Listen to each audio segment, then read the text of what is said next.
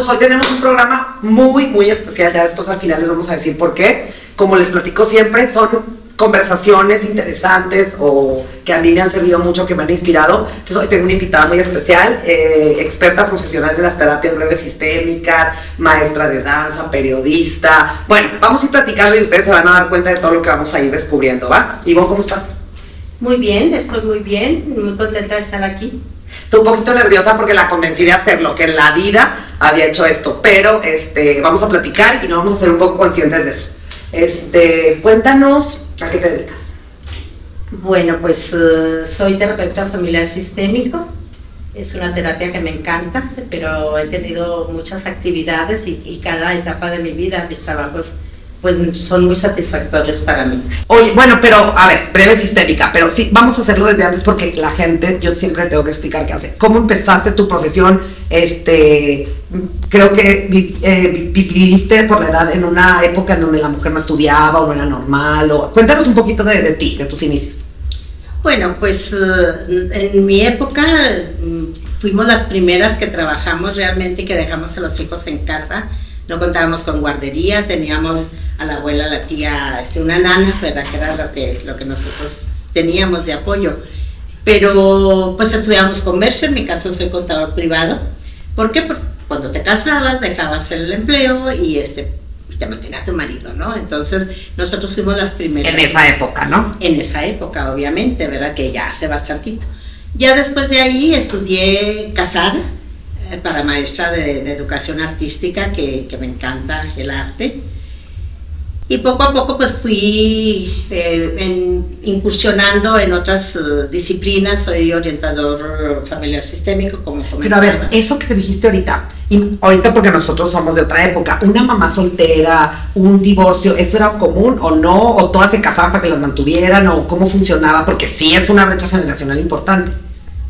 Bueno, no no había la facilidad, por ejemplo, de salir adelante sola. Lo fuimos aprendiendo, ¿verdad? Era muy común de que ya me casé y tengo mis hijos y no le quito los papás a los hijos. Entonces nosotros... Se aguantaba. Fuimos evolucionando en eso, ¿verdad? Tenía que ser algo más eh, justo para la pareja, ¿verdad? Entonces, en mi época ya hubo divorciadas, madres solteras, y bueno, fue toda una revolución, digamos, ¿verdad? Porque eh, ya dábamos nuestra opinión, no se pedía permiso, ¿verdad? Que me permites hasta ir a ver a mi mamá, o sea, no, ¿verdad? ya ahorita vengo, voy a hacer esto. En mi caso yo tuve un gran compañero, siempre, siempre ha sido un apoyo incondicional, una persona que le ha gustado verme crecer y que incluso me ha empujado un poquito, ¿verdad? Para, para que lo haga.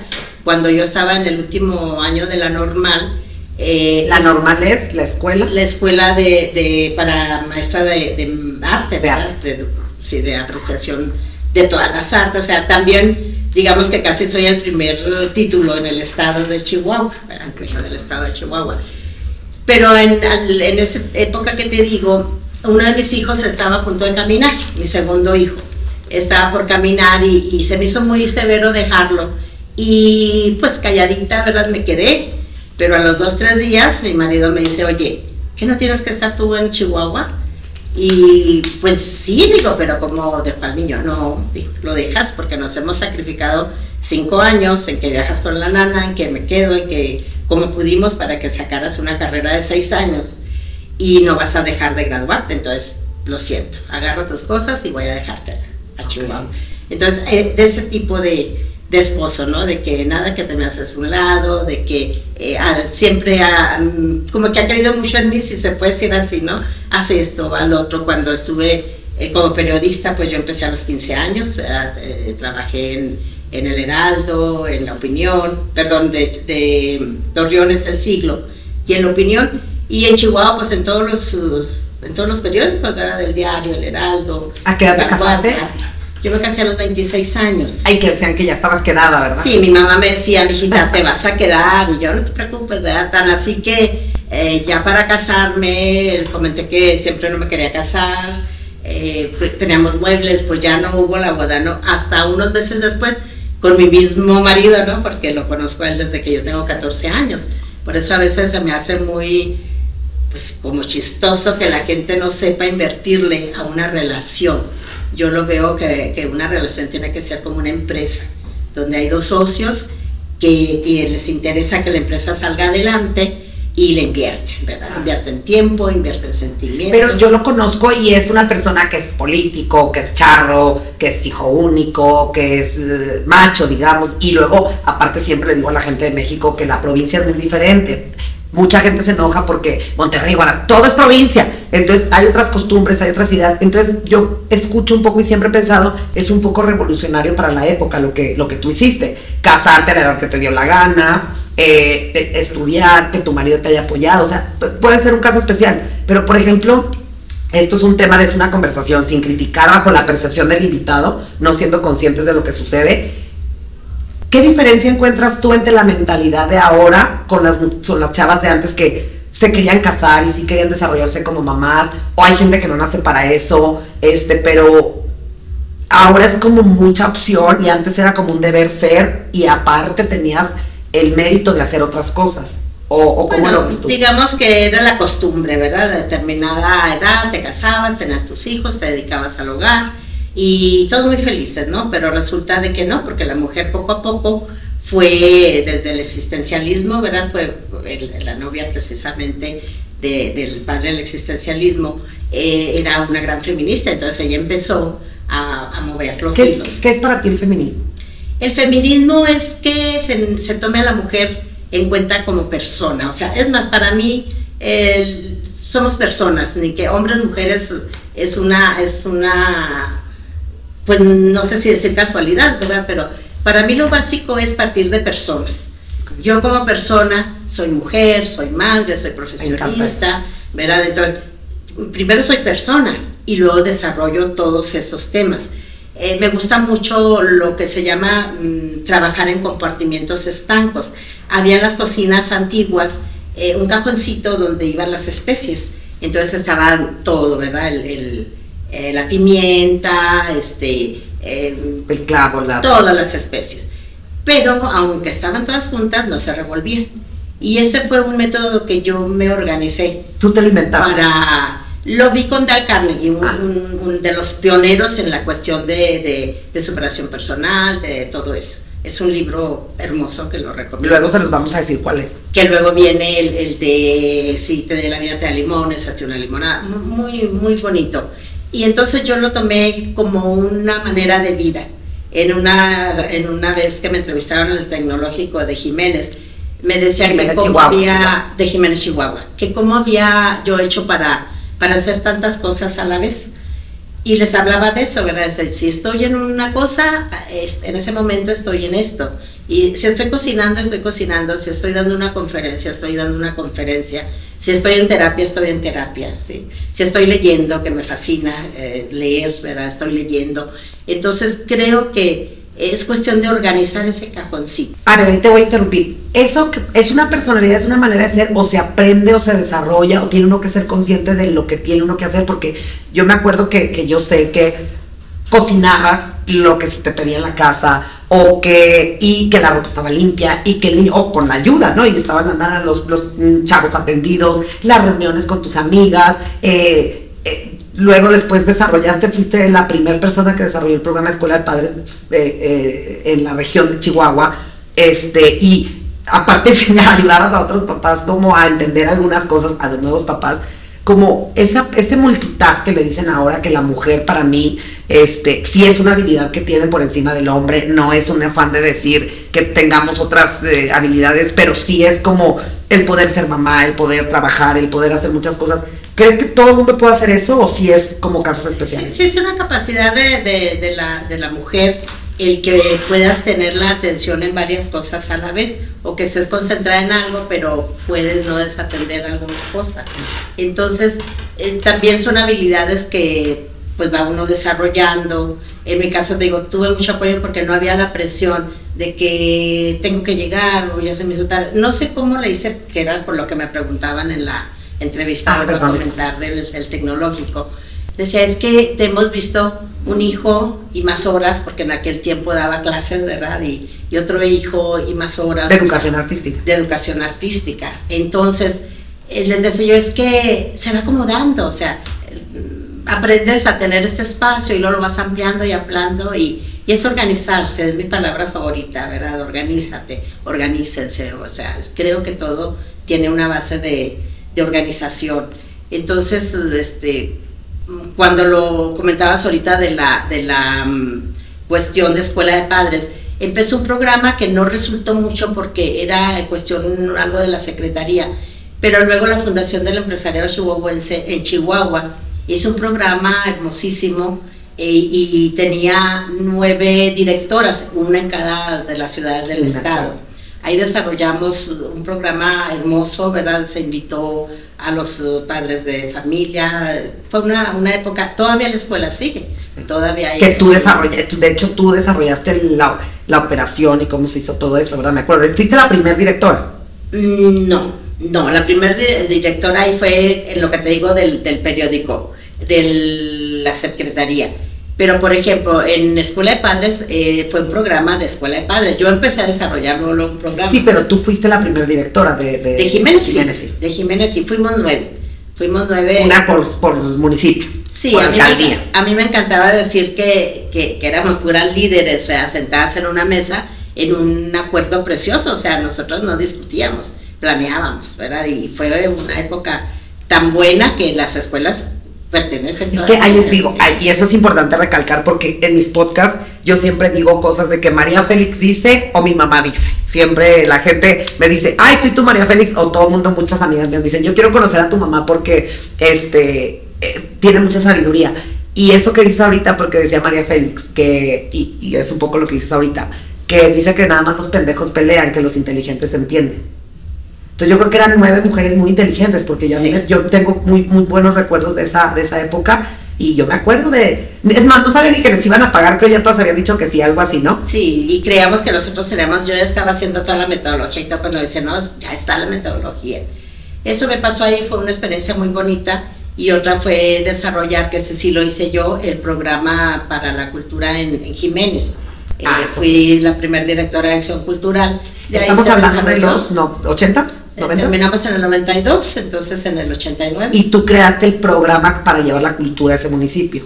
Yo en, mi, bueno, en mis clases de educación artística veía muchos valores entre los jóvenes. Tenía 11 grupos, 660 alumnos, 2.000 promedios, era lo que se sacaba. Entonces veía gente con unas voces preciosas, gente que, que pintaba, que actuaba, ¿verdad? Entonces muchos, muchos valores que creo yo que existe en cualquier región del mundo, ¿verdad? Porque hay, esa, hay mucha sensibilidad siempre, sobre todo en los jóvenes, porque los jóvenes se atreven a soñar, o sea, cantar, me encanta cantar, pero no están diciendo, este, eh, voy a ser Pavarotti, o sea, no, ellos empiezan y muchos llegan, ¿verdad? Porque he visto llegar a muchos jóvenes.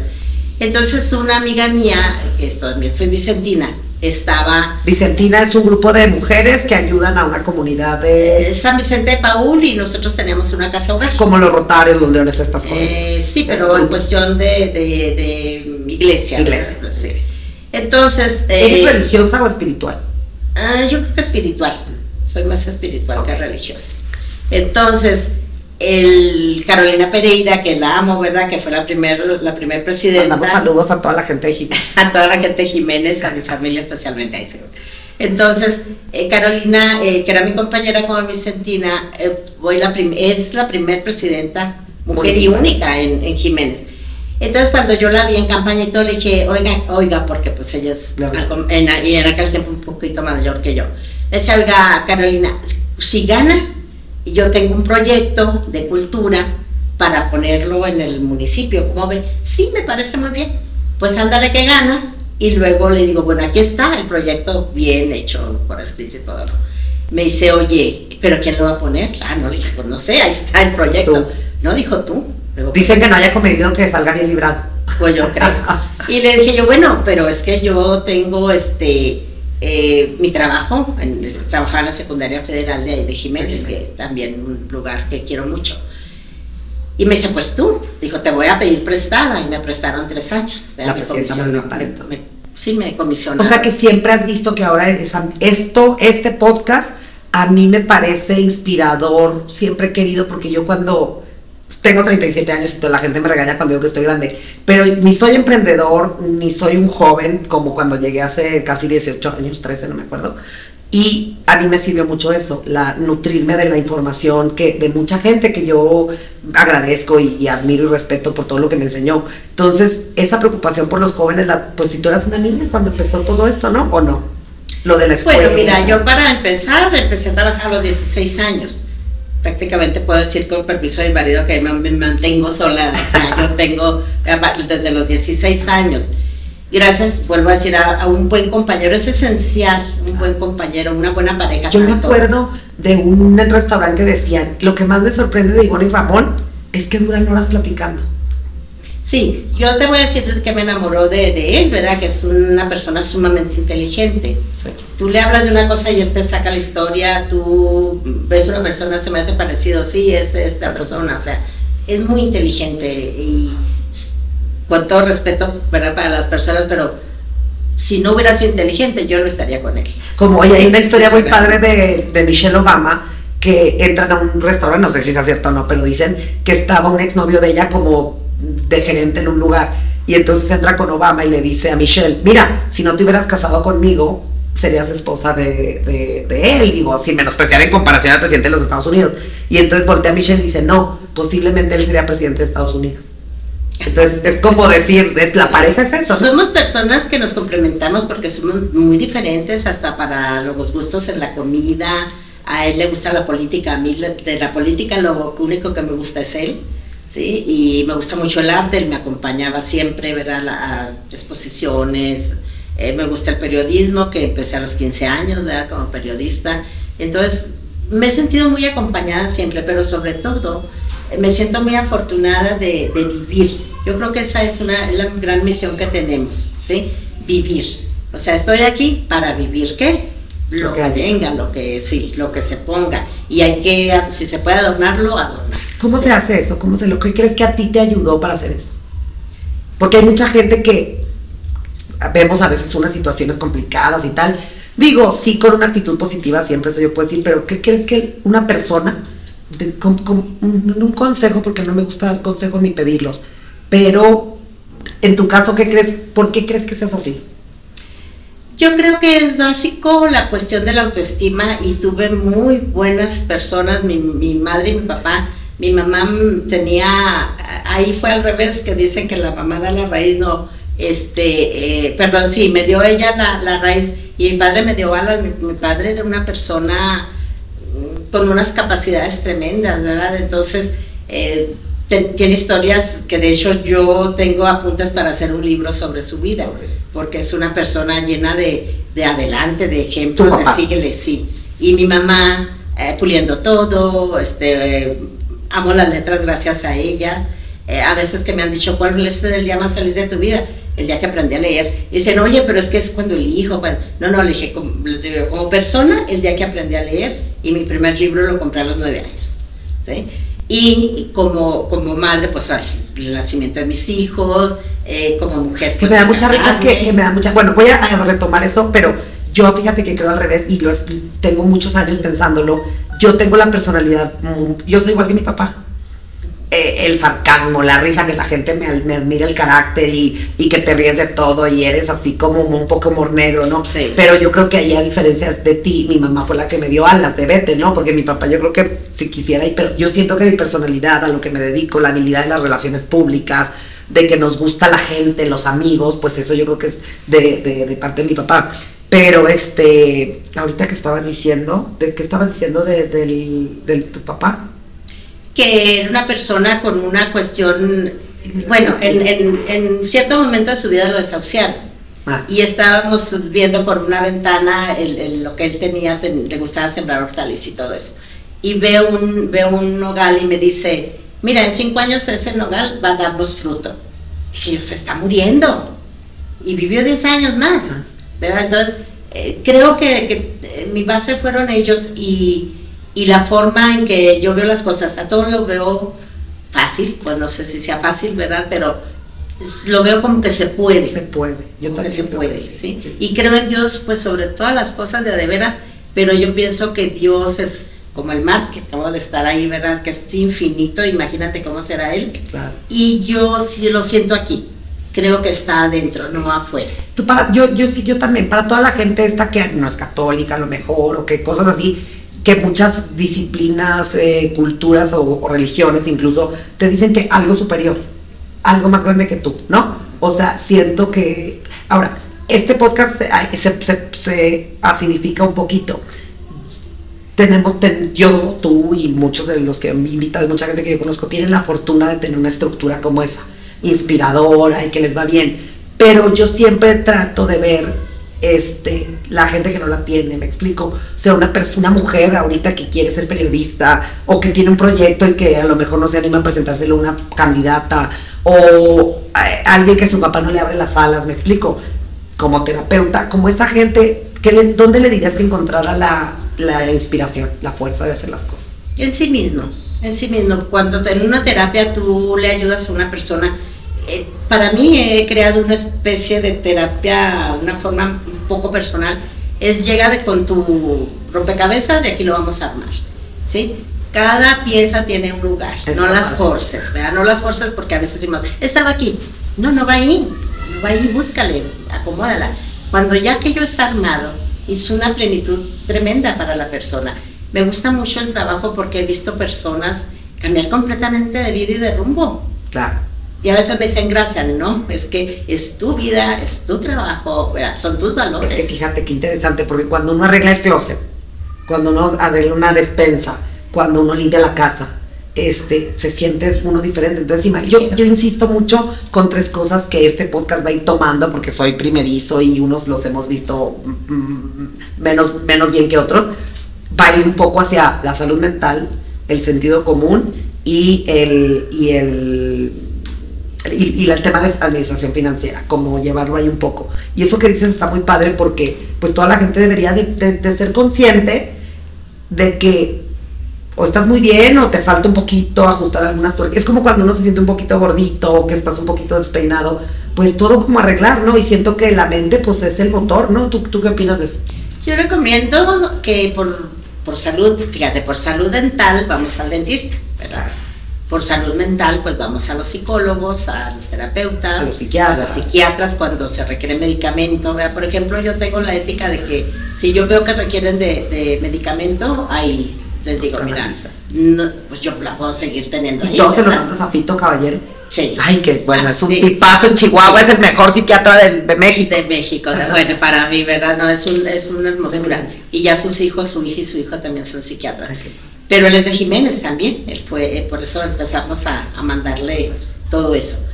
Pero más que nada creo yo que, que para ayudar a nuestros hijos a no es que educar, que formar, o sea, es disfrutar, disfrutar mucho, mucho a tus hijos, porque están poquito contigo. Pero aparte hay que, que ayudarles con mucho amor y muchos valores.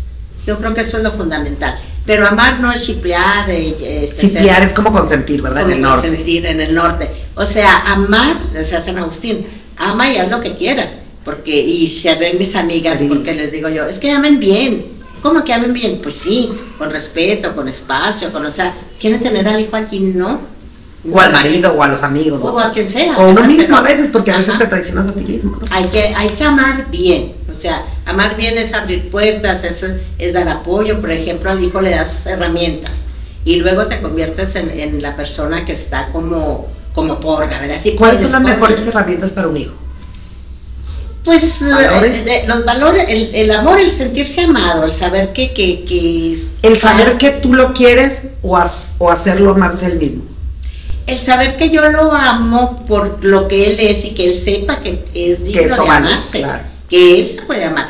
Él no me necesita para nada, o sea, cada persona somos autosuficientes, pero no nos lo dicen, no, no, no, no, los, no, lo, no lo proporcionan como una Oye, herramienta. Se reían de mí porque una vez una amiga me, me dijo de que su papá y su mamá y así y así. Y yo le decía, es que qué padre que te hubieran querido mucho, pero no los necesitas. O sea, si te No. quieren mucho no te quieren nada, No. no los necesitas.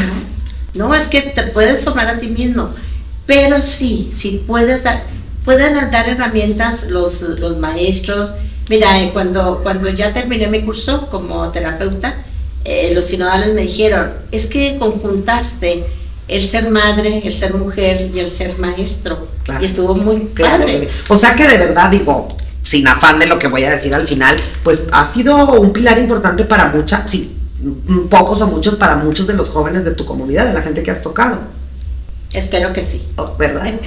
que, que no era, La no era intención. el- la intención, o sea, eh, vuelvo al amor, o sea, hago las cosas con mucho amor. Ok. Eh, De la Madre Teresa me encantaba que decía, es que no laven la losa para, para que esté limpia, lávala por lo, quienes van a comer en ella. Sí, entonces el amor es una fuerza tremenda en cualquier campo que te pares. Ok. Entonces a mí mi carrera de maestra, me, las letras. La pasión por lo que por Las letras, sí, las letras las amo, las amo. Muy bien. Entonces, este, pues, recomendaciones no, pero empiecen con amarse a sí mismos, que es lo que está más cerquita, Y de ahí partir. y de ahí partimos. Oigan, pues hablando de amor, les voy a decir la verdad. Ya nos tenemos que ir porque tenemos a toda la familia afuera esperándonos para cenar. Mi mamá, les presento, estoy muy contento de poder haber este, grabado este programa. Como les digo, muchas de las lo que yo soy, la mitad de lo que yo soy, pues es la mitad de mi papá y la mitad de mi mamá. Y pues voy a aprovechar aquí, le dije, vamos a hacer que eh, tuve el, el privilegio de poder estar con ella después de la pandemia, como todo mundo yo creo. Y este, le dije, vamos a grabar un programa. Pero este, eh, da, da conferencias, te escribe, te puede dar terapia en línea, lo que sea. Después les voy a pasar ahí sus datos en los comen. Pero pues me da mucho gusto que hayamos hecho esto. Y, como esto es desde que yo tengo uso de razón, en la cocina, en un viaje, en una cosa, y ahorita ya nos tenemos que ir que todas las sobrinas están llorando, pero no quería desaprovechar la oportunidad de compartir con ustedes un poquito de la sabiduría y del profesionalismo y de las ideas y de las cosas de mi madre. Muchísimas gracias. Muchas gracias por invitarme. Nos vemos. Bye.